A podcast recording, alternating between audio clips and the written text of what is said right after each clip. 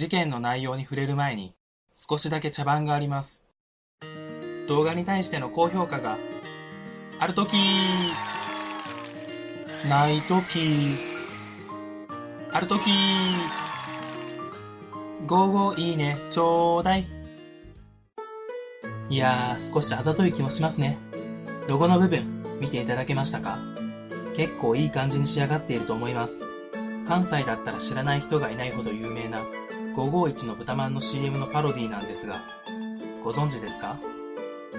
いいねの有無で一喜一憂するので、よかったら最後に高評価を押していただけるとモチベーションが上がります。いつも押していただいている方、すごく感謝しています。もちろん見ていただけるだけでも嬉しいです。それでは事件の考察に入ります。事件概要、小学5年生85人と教師が参加する昼賀野高原でのキャンプで起こった行方不明事件。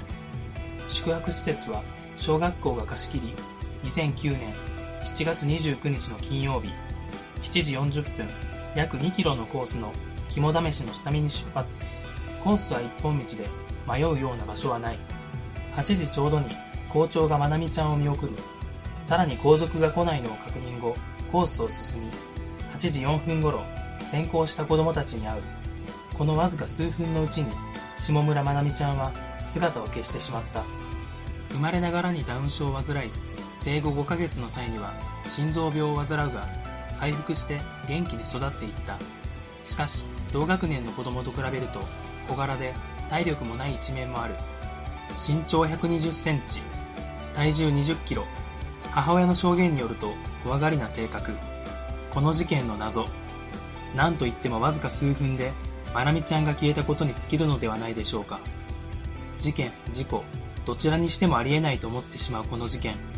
真相は一体最初に結論を述べるとこの事件は偶然まなみちゃんを見かけた人物が連れ去ったのだと思います。こちらの地図を見ればわかる通り前には先行する子供たち後ろには校長。道も迷うようなコースではなくまなみちゃんは疲れやすい体質もあり自ら森に入っていくはずもない。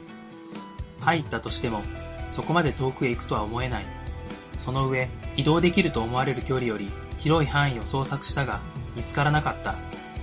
熊に襲われたのだとしたら、衣服が見つかるはずだが、それもなかった。校長に疑いの目を向ける人もいるかもしれないが、先行した子供たちが戻ってくるまでの時間はわずか数分。その短時間でどこかに彼女を隠すことは不可能だ。わずかな時間で事件が起き、消えた場所はあまりにも狭い範囲。事故でもなく、熊でもない。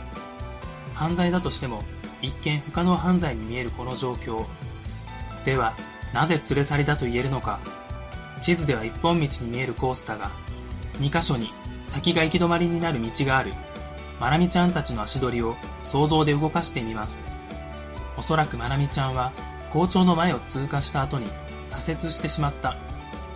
その際、校長は後続の子供がいないかを確認していたため、まなみちゃんを見ていなかった。校長が子供たちの行った方向へ歩いていく。右折して先行した友達と遭遇し、まなみちゃんがいないことに気づき、すぐに戻る。まなみちゃんはある程度進んだところで道がなくなるので引き返し、肝試しのコースを進んでいく。校長は大声でまなみちゃんを呼んだが、山の中ということもあり、反響してどこから聞こえてくるのかがわからなかった。分かれ道のところで右に行けば元の道に戻れるところを左に進んでしまった。その先にはテントサイトがあるが、小学校が貸し切りにしていたため誰もいない。さらに先へ進めば車道へ出てしまう。このコースならバンガローの前を通らないで誰の目にも触れることなく車道へ出られる。その場所で偶然通りかかった犯人に連れ去られてしまった。こう考えれば神隠しの謎は説明がつくのではないでしょうか。事件から時間が経ちすぎているので探すのは難しいですが当時その時間にこの道路を通っていた人物が犯人の可能性があると思います。もし犯人がまなみちゃんを自分の子供として育てているのならおそらく今は普通に外を歩いているはずです。彼女がダウン症ということを踏まえて考えると施設や作業場など比較的軽作業な職場で働いている他には趣味を生かした職業、彼女の好きだったものとつながりのある職業についていると思います。まなみちゃんのお母さんは今でも帰りを信じて待っています。もしどこかで似たような女の子を見たという方は、警察やお母さんに連絡をお願いします。この動画は以上となります。感想、いいね、まだの方はチャンネル登録をしていただけると嬉しいです。最後までご覧くださり、ありがとうございました。